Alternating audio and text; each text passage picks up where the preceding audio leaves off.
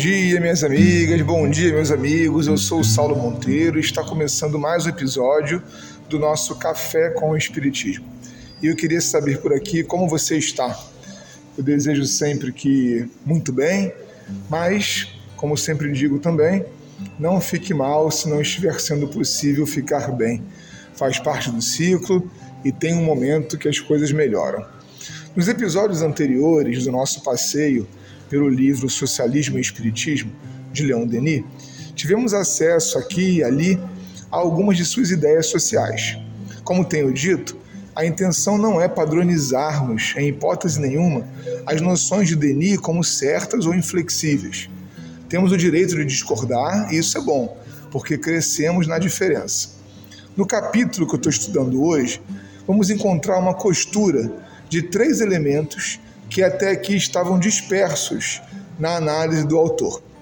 Ele se reconhece socialista, democrata e republicano. Vamos passar por cada um fazendo nossa análise das suas motivações. Diz ele: segundo os meus precedentes artigos, qualificam-me dentre os socialistas.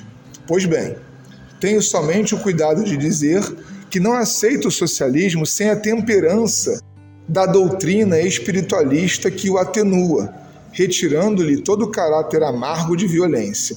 Reparemos aqui, minha irmã e meu irmão, que o autor está retomando a sua teoria de um socialismo espiritualista, ou etéreo, como diz ele, que concilia o ideal da vida imortal com o propósito de uma vida aqui na Terra melhor para todos, sem distinções por classe, gênero, ou nacionalidade. Ele faz duras críticas no livro às experiências de transformação social que usaram qualquer tipo de violência. Como bom humanista, aliás, Leon Denis entende que alguns meios não podem justificar os fins. A transformação vem com justiça, mas também com respeito às liberdades de cada um e de cada nação, e também às suas especificidades culturais. Continua Leon Denis em sua declaração de ideais. Sou a favor da democracia, que sozinha parece-me capaz de assegurar a pacificação e a aproximação entre os povos. Os estados despóticos e a política dos soberanos são naturalmente levados a usar da força para aumentar suas potências, enquanto que as democracias, nas quais o conjunto dos cidadãos eleitos deve se pronunciar sobre as questões graves são pouco favoráveis à guerra, que ao invés de render algo, arruína os povos. Vejam como que Denis, mesmo em um tempo de poder monárquico prevalente em muitos países do mundo, já valoriza um critério que hoje é quase universal: o povo poder escolher seus representantes. Independentemente do viés político, sabemos que na democracia podemos não só escolher, como também cobrar as ações que sejam mais afirmativas para um país e suas comunidades. O autor sabe que, como doutrina de igualdade e liberdade, o Espiritismo apoia ações que possam oferecer ao coletivo poder sobre si mesmo, aquele poder que emana do povo. Por último, Leon Denis faz uma defesa da República. Sou republicano, diz ele não que eu considere a República como a mais perfeita forma de governar.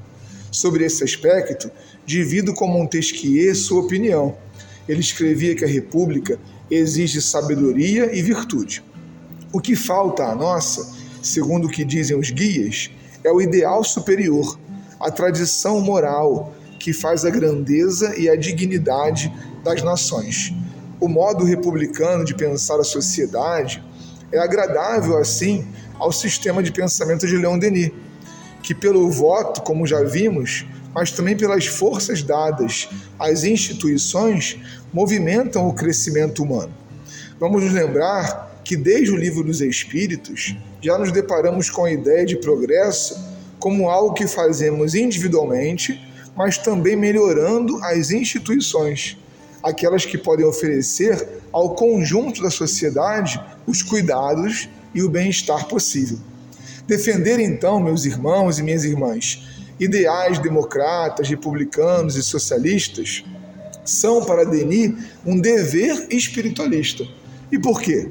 Exatamente porque a consciência de que somos todos iguais, espíritos e filhos de Deus, nos traz mais sensibilidade e solidariedade ao próximo.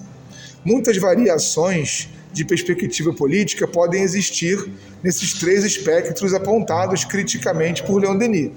Mas o importante é reconhecermos que aquilo que é bom para mim precisa ser direito de todos e que fazer um mundo melhor para que nosso progresso aconteça envolve também defender ideias de amor, solidariedade, justiça, liberdade e igualdade.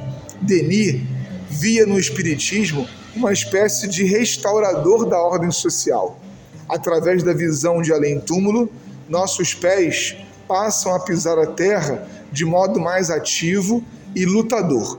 Lutemos por um hoje melhor, em nome de um futuro de conquistas reais para cada um de nós, espíritos que somos. Um forte abraço e até o próximo Café com o Espiritismo.